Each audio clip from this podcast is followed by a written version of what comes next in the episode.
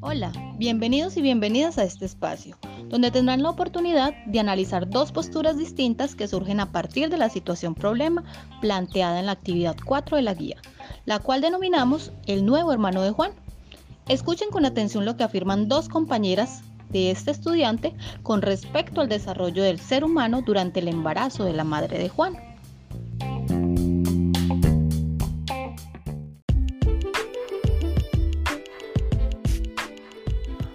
Hola, soy Camila.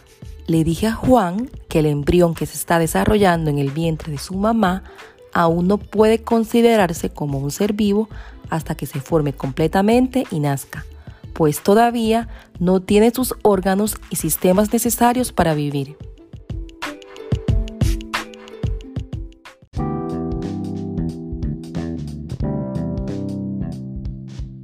Hola, yo soy Ana, amiga de Juan.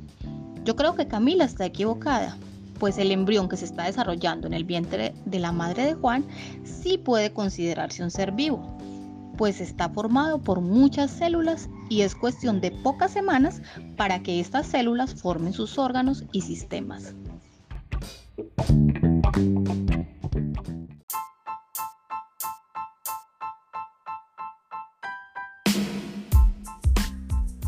Muy bien, ya escuchaste las dos afirmaciones hechas por las compañeras de Juan. Ahora te corresponde decirnos, ¿qué piensas sobre esto?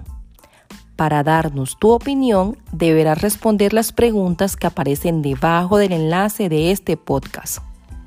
Les agradecemos mucho por su atención y participación en este espacio de discusión crítica. Ahora sí, manos a la obra.